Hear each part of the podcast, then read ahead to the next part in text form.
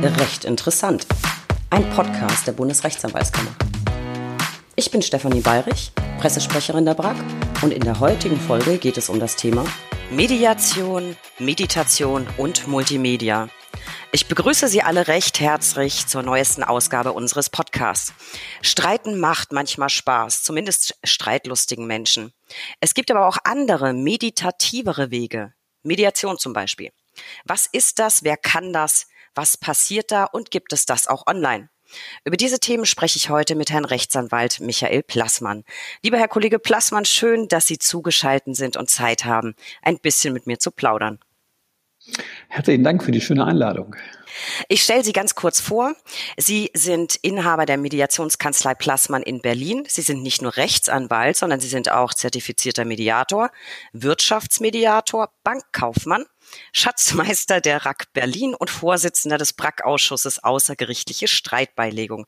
Das ist eine ganze Menge Zeug, Herr Plassmann. Ähm, ich möchte gerne zu Beginn, dass unsere Zuhörer Sie ein bisschen besser kennenlernen, bevor wir richtig ins Thema einsteigen. Was genau machen Sie beruflich hauptsächlich? Ich ahne es, viel mit Mediation, das ist aber ein weites Feld. Womit beschäftigen Sie sich hauptsächlich?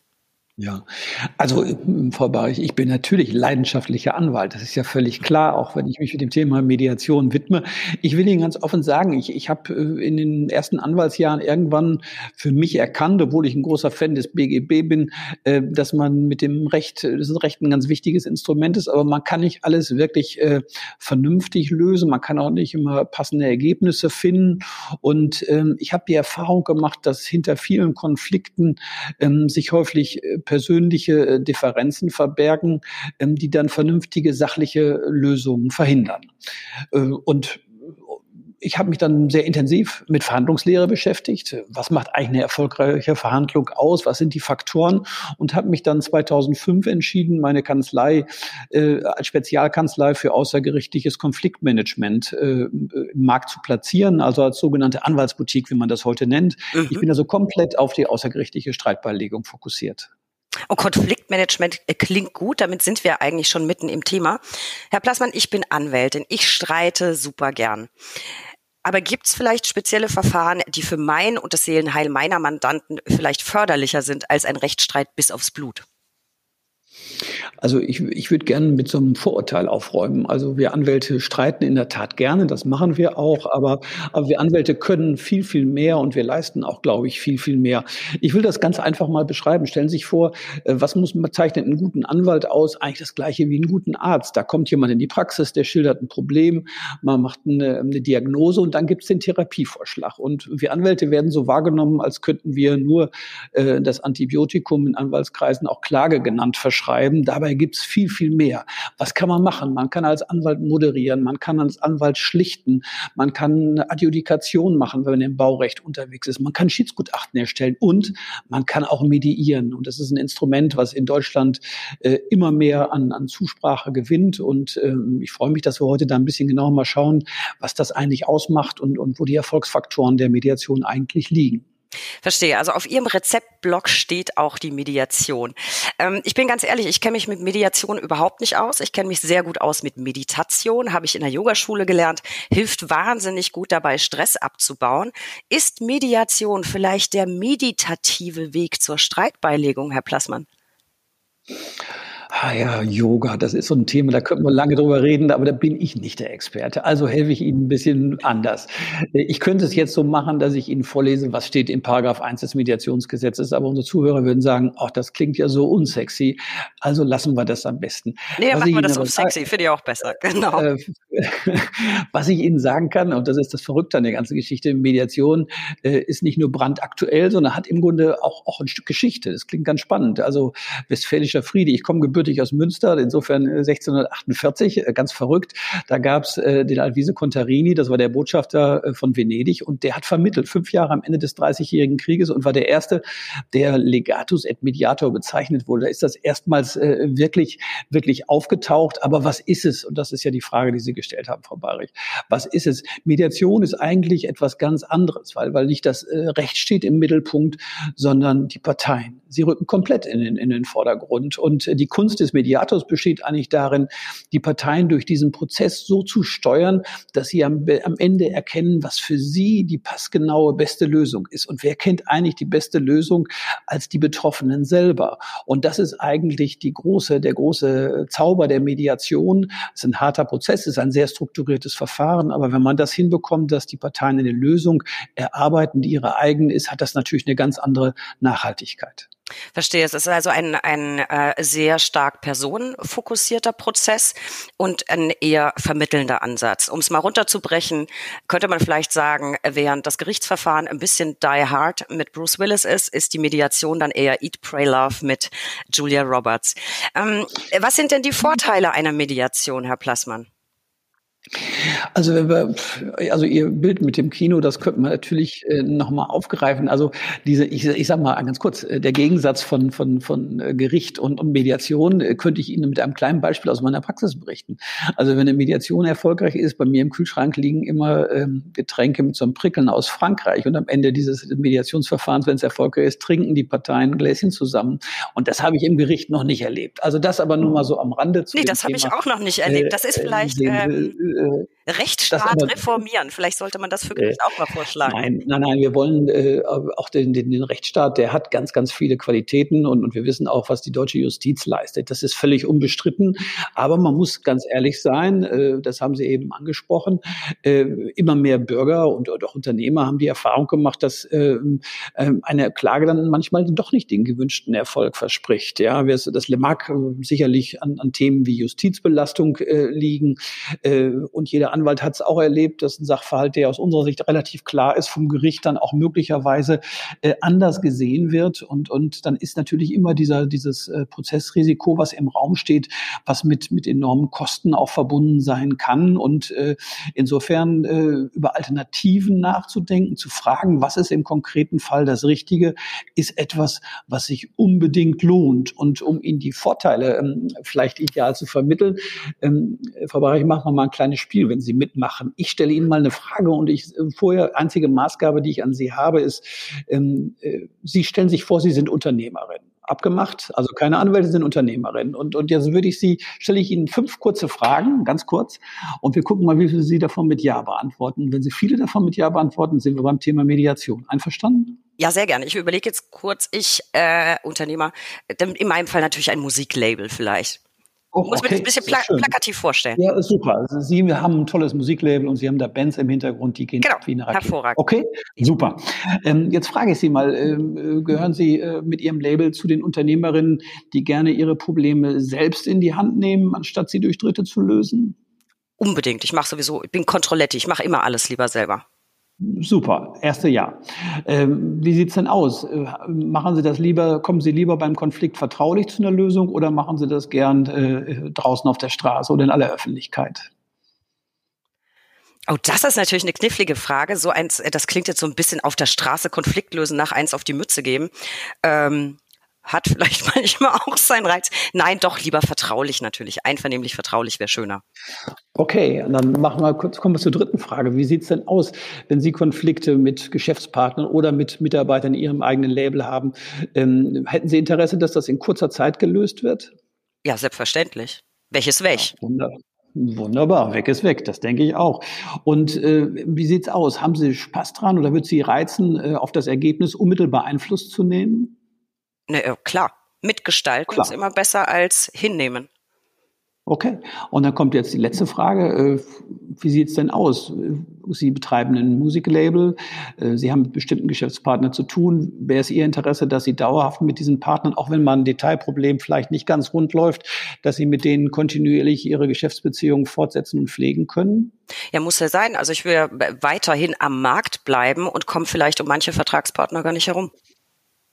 Sehr schön, sehen Sie. Und, und wenn Sie sich diese fünf Fragen, jetzt habe ich Ihnen fünf kurze Fragen gestellt, äh, die ich mal versucht habe, ein bisschen, äh, ein bisschen plakativ zu beschreiben. Wenn Sie die sich vor Augen führen, dann sehen Sie eben dieses, dieses Selbst in der Hand haben des Problems, äh, die Chance haben, vertraulich Dinge nicht an die Öffentlichkeit kommen zu lassen. Und was ich extrem wichtig finde, ist das Thema Schnelligkeit und das Thema mitgestalten können. Also nicht aus der Hand nehmen lassen, sondern es ist mein Verfahren. Äh, ich kann selbst selbst gestalten, was am Ende rauskommt. Das ist ein enormer Vorteil der Mediation und dieser äh, Zeitfaktor, ähm, dieses in kurzer Zeit Probleme lösen. Wenn Sie Unternehmerin sind mit Ihrem Musiklabel, wissen Sie, Themen, die Sie lange beschäftigen, die blockieren Energie für wichtige Dinge. Und insofern ist dieser Zeitfaktor für mich ein ganz, ganz wesentlicher Faktor neben dieser inhaltlichen Qualität, dass man mit dem Geschäftspartner wirklich einen Konsens auch erarbeiten kann. Und da habe ich gleich eine Nachfrage. Wenn Sie sagen Zeitfaktor, äh, Zeit ist Geld. Wie viel Zeit kann ich denn im Verhältnis zu einem Gerichtsverfahren ungefähr einsparen? Weil ich kann mir jetzt unter, also, unter, unter schnell kann ich mir jetzt noch nicht so wirklich viel vorstellen. Hm, ich will es mal ganz äh, praktisch machen. Ich sage Ihnen erstmal so, wir haben ja so Laufzeiten, das kennen wir, Statistik wird immer wieder ausgewertet, wie lange dauert das in der ersten Instanz, dann gibt es dann so äh, zwischen neun und zwölf Monaten und wenn es dann durch die zwei Instanzen die Berufung geht, dann liegen wir zwischen ein und zwei Jahren. Ich will das gar nicht an einem Monat mal festmachen. Allein diese Zahl Monate oder Jahre äh, macht natürlich schon Sie als Unternehmerin wahrscheinlich ein bisschen nervös. Und äh, wie schnell kann das gehen? Ähm, das hängt natürlich von der Komplexität, aber ich kann Ihnen das ganz am guten Beispiel machen bin vor 14 Tagen, kriegte ich am Mittwoch einen Telefonanruf ähm, von, von einem Softwareunternehmen, mittelständisches Unternehmen. Äh, ich lege es jetzt mal nach Köln, es war woanders, aber es ist ja eine, passt ganz gut. Und, und die schilderten mir am Telefon, dass sie einen Streit im Gesellschafterkreise hatten, der offensichtlich schwierig ist und ob ich sie unterstützen kann. Natürlich ist einer meiner Hauptaufgaben, Gesellschaftsauseinandersetzung auch, auch da zu unterstützen. Und dann sage ich, okay, dann lassen wir uns mal in den Terminkalender gucken, wann ich zu Ihnen kommen kann. Und ich guckte meinen Kalender und habe immer so ein Gespür, meistens drängelt's. Und habe ich so geguckt, eigentlich in der Folgewoche, sage ich, wie sieht's denn aus? Äh, nächste Woche und habe da zwei Termine in meiner Aussicht. Und dann zuckte der andere so am Telefon und dann dachte ich, irgendwie, ich merke so, das passt nicht richtig mit nächster Woche. Ja, sagt er, ich muss Ihnen noch was anderes sagen. Ich sage, was denn? Ähm, ja, wir haben am kommenden Montag eine, äh, ein schwieriges Gespräch bei unserer Bank. Da geht es um Ausweitung des Kreditvolumens. Und wenn wir drei da so auflaufen, wie wir im Moment zusammen verkehren, dann ist das nicht Dann wird das nichts wird das nichts. Was haben wir gemacht? Äh, ich habe Termine verschoben, äh, habe mich Donnerstagabend äh, in den Zug gesetzt, war, freitags früh am Ort oder Donnerstags abends noch, habe was vorbereitet und wir haben von morgens halb neun bis abends um Viertel nach acht verhandelt und hatten dann eine Lösung. Und die drei sind erhobenen Hauptes nicht nur rausgegangen, sondern hatten am Montag ein erfolgreiches Gespräch mit der Bank, Kreditvolumen erweitert. Und das ist möglich durch diesen Zeitfaktor, der in der Mediation ist. Und wir können den besten Richter dieser Welt haben, aber das kann der nicht darstellen und insofern sehen Sie, wie wichtig dieser Zeitfaktor ist. Das ist auf jeden Fall äh, super fix und ähm weil ich eben sagte, Zeit ist Geld. Sie sprachen vorhin selbst den Kostenfaktor als Vorteil an der Mediation. Äh, auch da kann ich mir jetzt noch nicht so richtig was äh, drunter vorstellen. Billiger ist natürlich immer schön, aber wie viel billiger denn? Juristen sagen ja gerne, es kommt drauf an, kennen Sie. Äh, aber ich will Ihnen, will Ihnen das mal an einem ganz einfachen Beispiel oder zwei Beispielen sagen. Gucken Sie sich mal an, wenn Sie, Sie wollen von jemandem 10.000 Euro haben und, äh, und der zahlt nicht und dann müssen Sie den verklagen und möglicherweise hängt es in der Baubranche, wo Sie gar nicht wissen, äh, gibt es den in zwei Jahren noch, äh, wenn Sie vielleicht den Titel haben. Aber allein, wenn Sie diese 10.000 Euro haben und, und Sie haben, müssen möglicherweise zwei Instanzen äh, durchschreiten, dann haben Sie ein Prozessrisiko, was genauso hoch ist, 10.000 10.000 Euro. Das heißt, wenn Sie Pech haben, kriegen Sie nicht nur 10.000 Euro nicht, sondern müssen womöglich, wenn Sie verlieren, nochmal 10.000 Euro investieren. Ähm, da, da, sehen Sie so ein bisschen diese Bedeutung auch, auch der Kosten.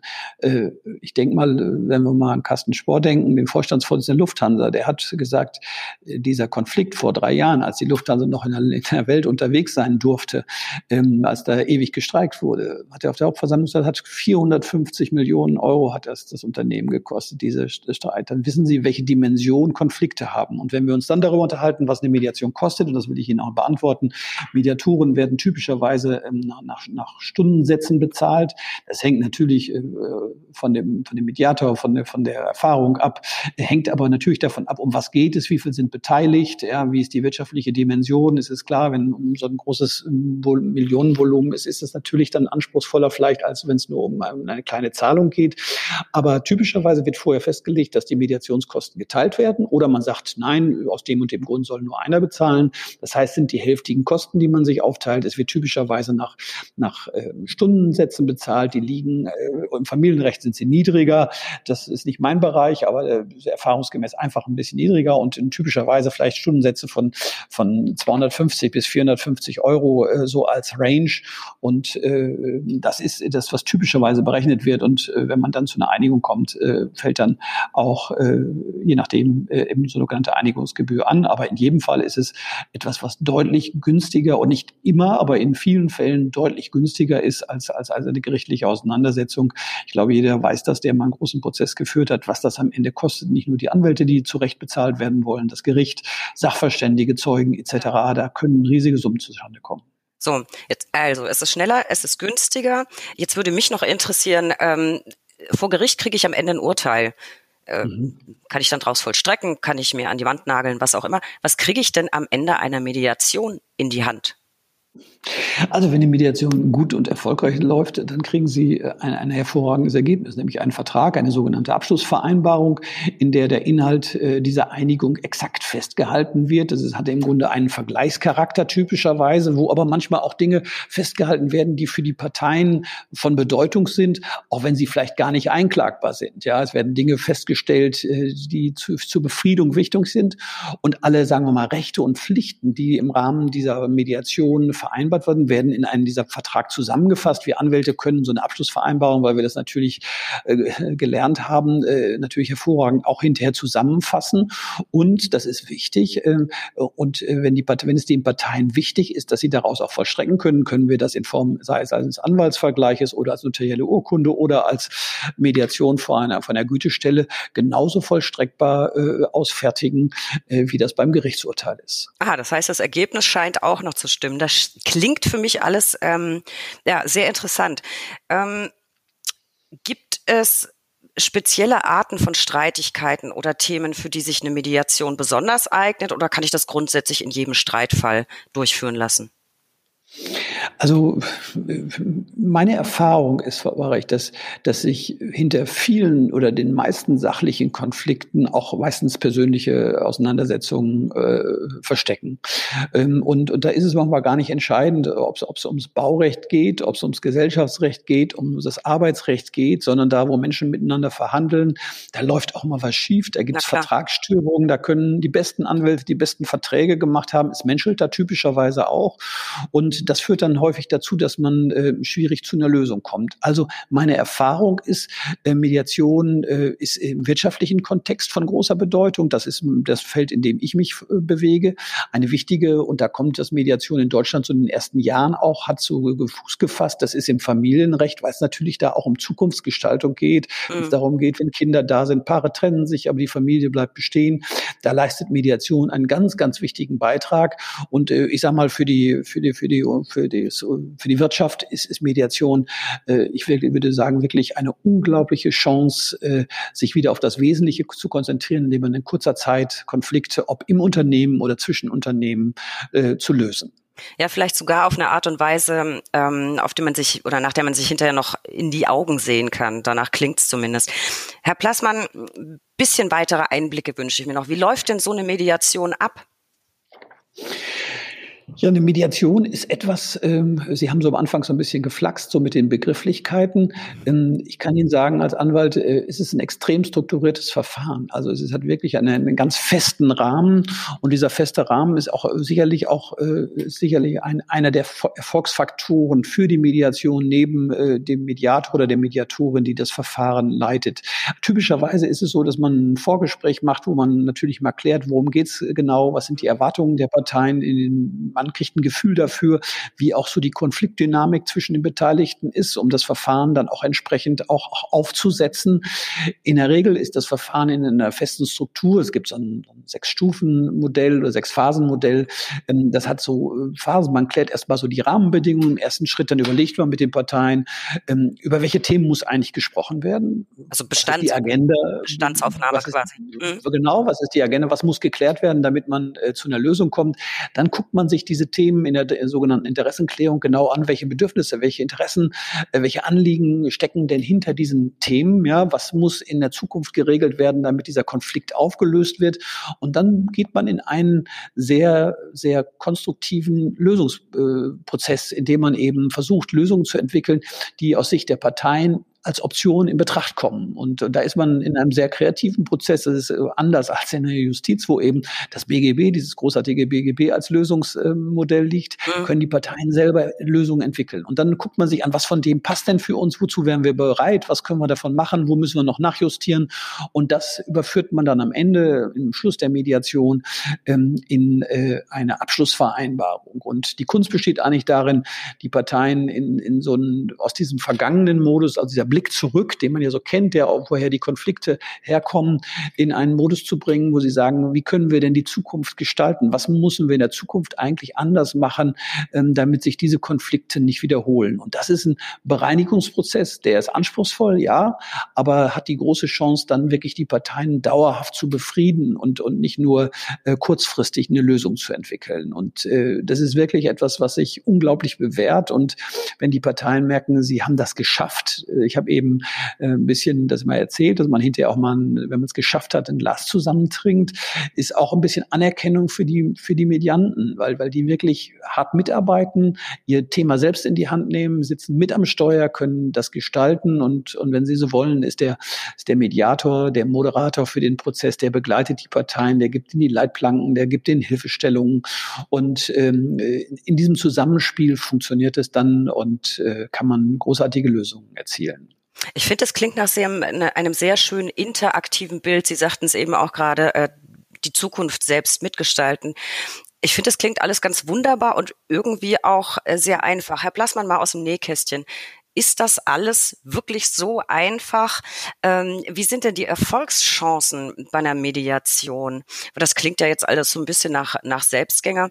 Wie sind denn so die Quoten äh, erfolgreicher Mediation?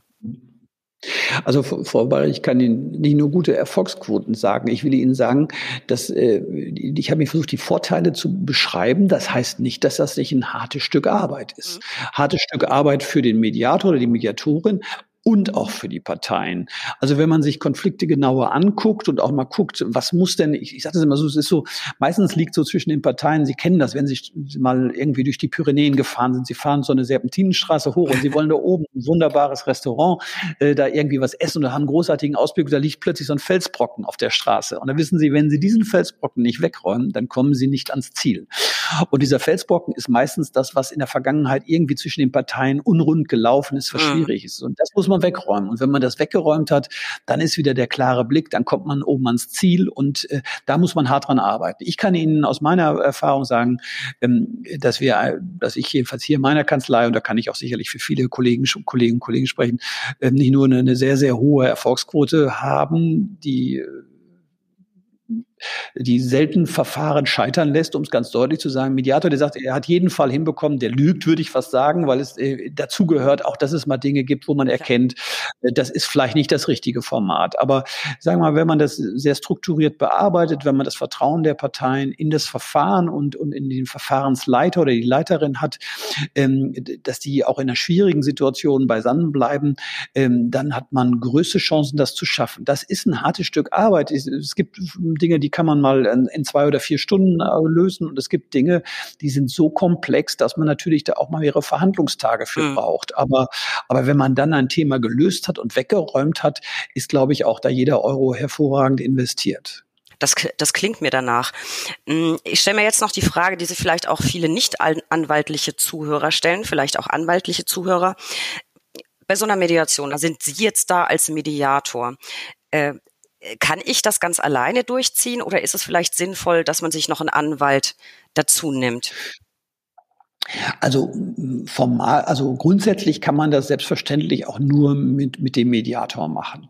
Ähm, ich bin ein großer Freund davon, äh, wenn auch äh, Anwälte die Parteien begleiten. Warum?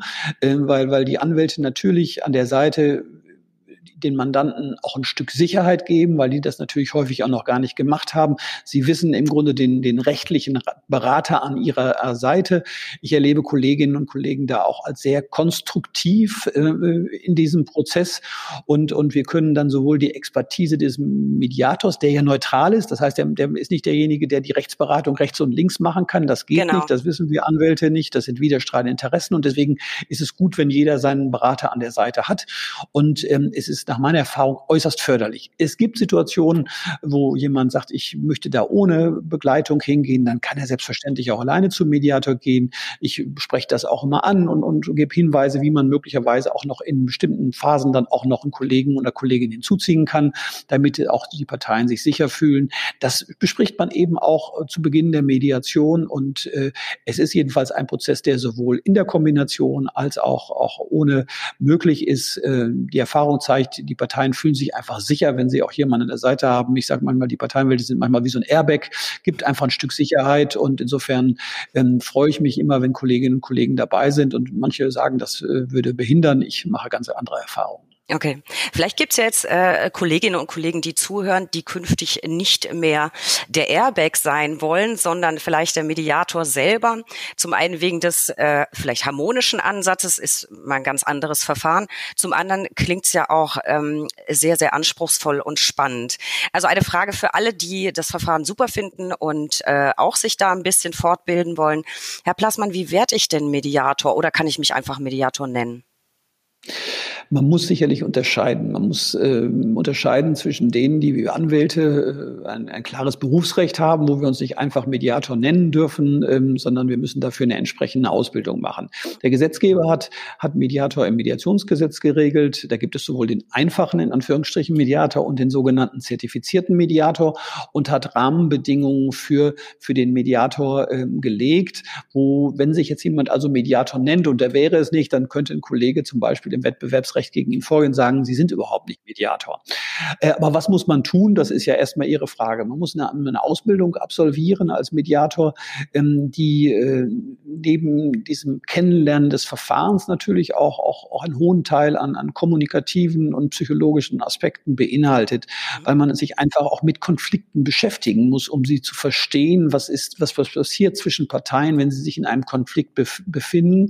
Und deswegen ist diese Ausbildung, ich sage mal, mal für, für jeden, der sie machen will, nicht nur die Option, um mal als Mediator zu arbeiten, sondern äh, er ist auch eine enorme Erweiterung des Profils. Ich, ich, wenn ich Kollegen fortbilde, habe manchmal sehr erfolgreiche Anwältinnen und Anwälte dann auch mal bei mir in, in, in der Mediationsausbildung beim Deutschen Anwaltsinstitut sitzen und die, die haben riesige Kanzleien, das läuft großartig und dann kommen die so nach, nach 25 Jahren Anwaltstätigkeit und machen die Ausbildung und berichten dann, dass sie ganz neue Eindrücke auch auf ihre eigenes Berufsbild gewonnen haben. Kurzum, ähm, äh, man, man entwickelt sich auch als Persönlichkeit durch so eine Ausbildung unglaublich weiter, neben der Zusatzqualifikation, die man erwirbt. Ne? Das erweitert natürlich den, den Horizont.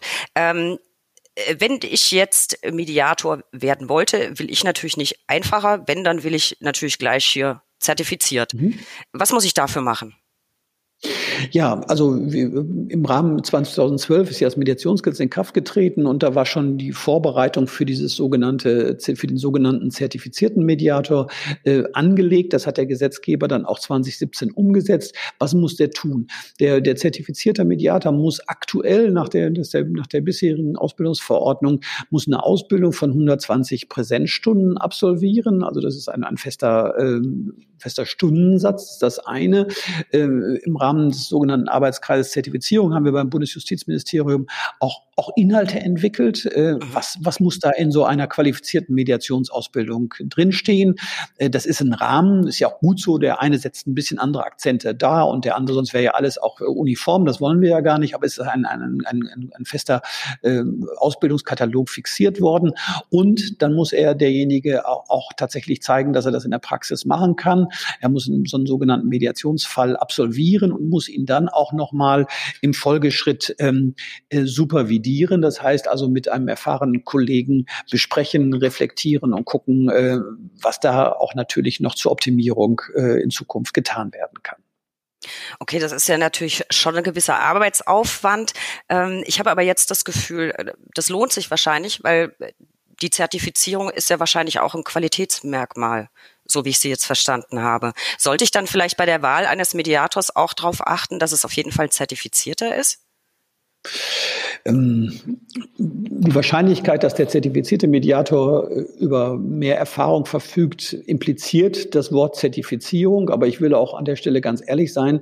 Ähm, wir sind im Prozess auch, auch diesen, äh, diese Zertifizierung auch nochmal einer Kontrolle zu, zu unterziehen, weil äh, ich sehe ein Problem bei der bisherigen Verordnung. Ähm, wir haben diesen, diese Praxiserfahrung, das was man typischerweise erwartet, wenn jemand zertifiziert ist, ist im Rahmen dieses Ausbildungs- und Fortbildungsteils äh, teilweise nachgeschoben. Das heißt, die Kolleginnen und Kollegen, die zertifiziert sind, die müssen nicht nur diese 120 Stunden Ausbildung machen, den Praxisfall äh, absolvieren und supervidieren, sondern müssen dann im Nachgang nochmal vier Fälle äh, machen, die sie dann ebenfalls nochmal supervidieren müssen in einem überschaubaren Zeitfenster.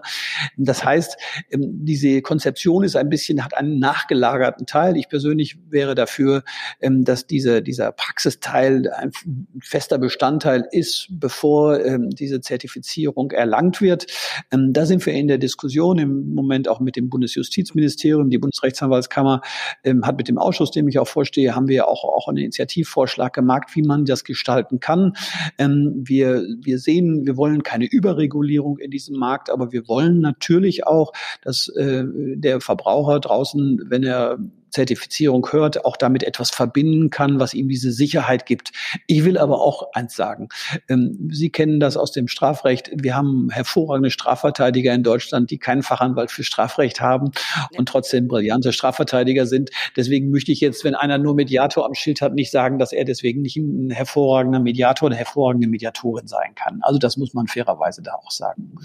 Ja, gut. Ähm, weil Sie es gerade erwähnten, äh, Initiativstellungnahme. Für alle, die es interessiert, die ist bei uns abrufbar unter www.brack.de.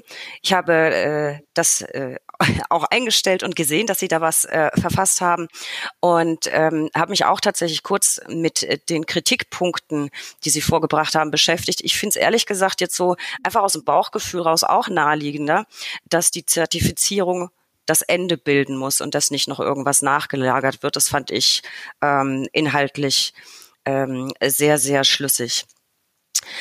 Ähm, Herr Plassmann, kommen wir nochmal zurück zum Titel der Folge. Den äh, meditativen Aspekt hatten wir eben schon, harmonischer Konsens. Ähm, was ist mit Multimedia? Ich gebe es ganz offen zu, ich wollte unbedingt die Alliteration im Titel. Ich schmeiß jetzt auch ganz brav fünf Euro ins Alliterationsschweinchen. Aber ich fand, mit Multimedia klang es einfach besser als online. Mir geht's aber genau darum, die Ausbildung, kann ich die auch online absolvieren?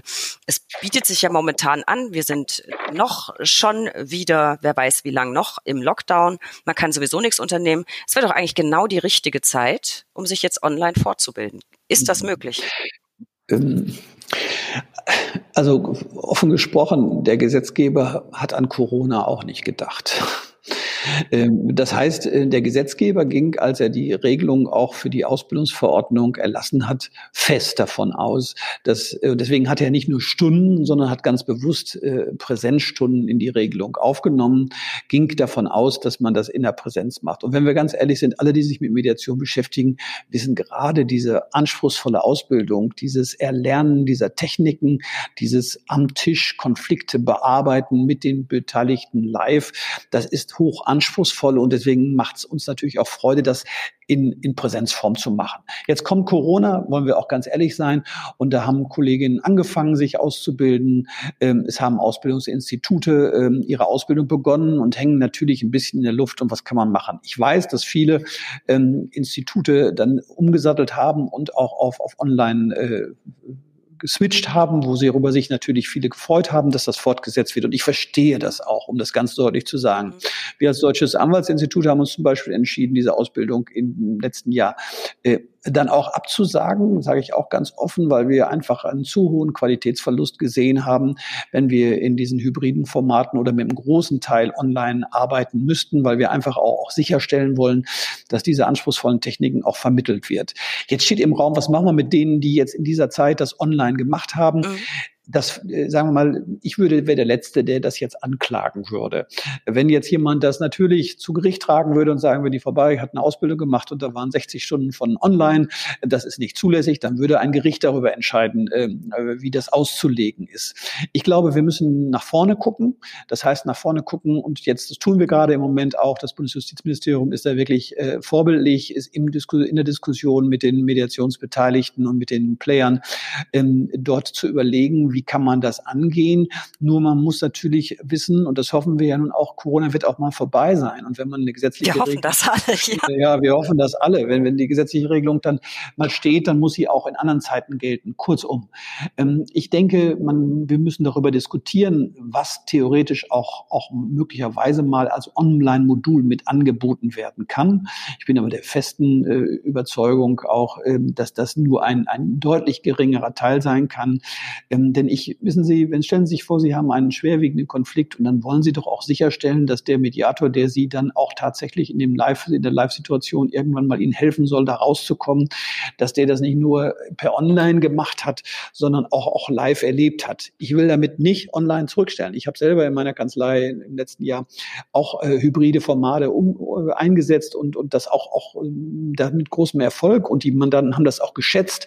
Und trotzdem machen wir die Erfahrung, ähm, äh, schwierige Themen lassen sich in der, in der Regel präsent besser lösen. Äh, ich habe neulich ja, lassen wir sagen, ich habe neulich die, unsere Bundeskanzlerin äh, gelesen, die hat, äh, hat so schön gesagt, äh, ähm, äh, Menschen, das gilt auch für mich, öffnen sich mehr, wenn sie sich persönlich sehen. Also äh, das also glaube ich, das glaube ich ist richtig, ja. ja es eignet ja. sich vielleicht wirklich nicht alles, ums ums online durchzuführen. Vielleicht wird es aber in Zukunft ja eine hybride Variante geben.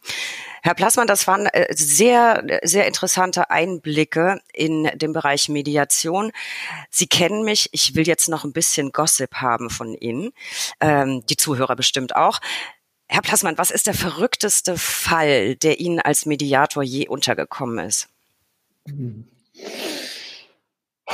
Das ist natürlich schwierig. Ich könnte es mir jetzt ganz einfach mal sagen, Sie wissen doch, ist alles vertraulich, ja. Man kann das ganz ähm, abstrakt. Äh, äh, ja, ja, ganz abstrakt. Ich, ich will Ihnen ähm, verrückteste Fall, schwierigste Fall. Hm, ich sage Ihnen das äh, nicht, weil ich der Frage ausweichen will. Ich beantworte schon noch.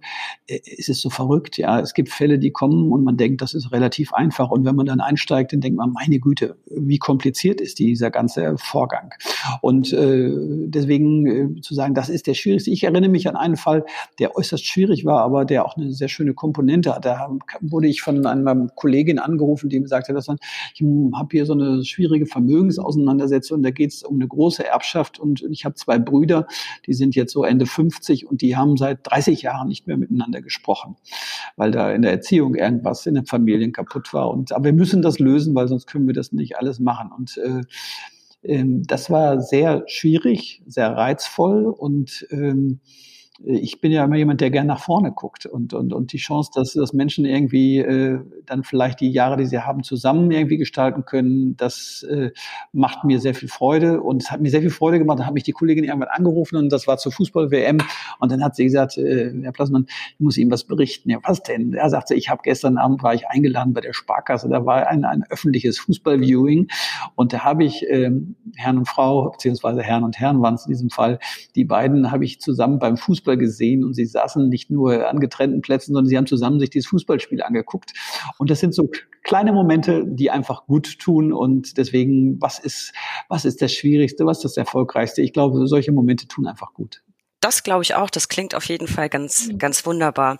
Ähm, wunderbar ist wahrscheinlich das falsche Stichwort. Äh, die meisten können es nicht mehr hören, aber ich muss es trotzdem mal ansprechen, Herr Plassmann.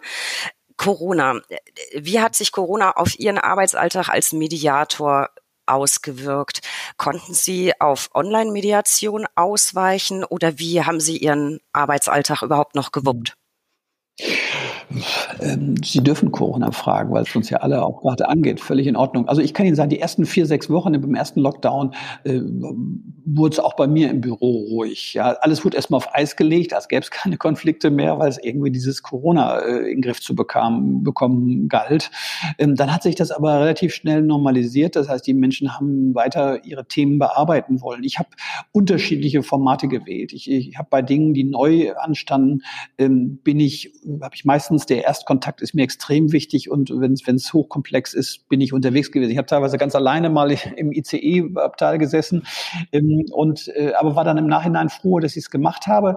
Und wenn man mit den Parteien dann im Gespräch war, wenn sie einen kennen, wenn sie Vertrauen ins Verfahren und in den, in den, in den Menschen, der das leitet, haben, dann kann man leichter auch ins Online-Format switchen. Das habe ich dann gemacht, diese hybriden Formate, wo man dann teilweise eben auch Verhandlungen äh, per Online geführt hat.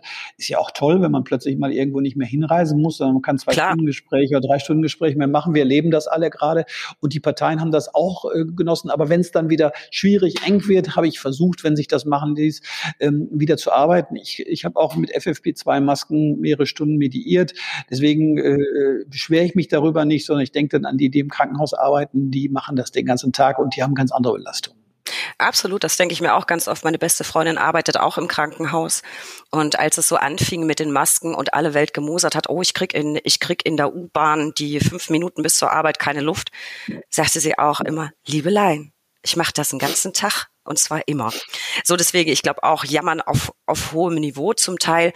Herr Plassmann, wie ist es Ihnen privat ergangen? Hat es Vorteile, wenn man sehr viel Zeit mit der Familie verbringt, dass man Mediator ist? Mussten Sie das privat auch einsetzen?